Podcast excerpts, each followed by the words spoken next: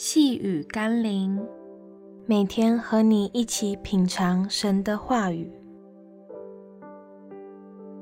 看见需要，领人归主。今天我们要一起读的经文是《罗马书》第九章二到三节。我是大有忧愁，心里时常伤痛，为我弟兄，我骨肉之亲，就是自己被咒诅，与基督分离。我也愿意。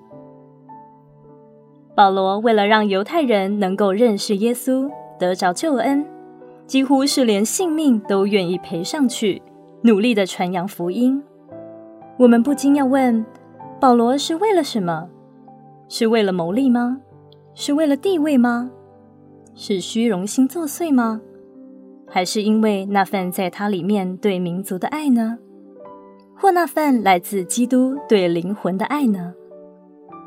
求神帮助我们，能够对我们身边的家人以及对其他的灵魂有保罗一样的心智，迫切看到灵魂得救的需要。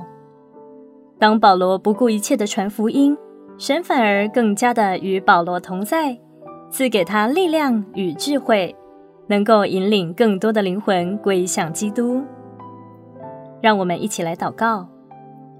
主啊，赐给我一颗对灵魂得救热切的心，让我可以尽自己有限的力量，向身边的家人与朋友传扬你的福音，哪怕是要我付出一些代价，但我相信那也是你所喜悦的，因为你不愿一人沉沦，乃愿人人都悔改。奉耶稣基督的圣名祷告，阿门。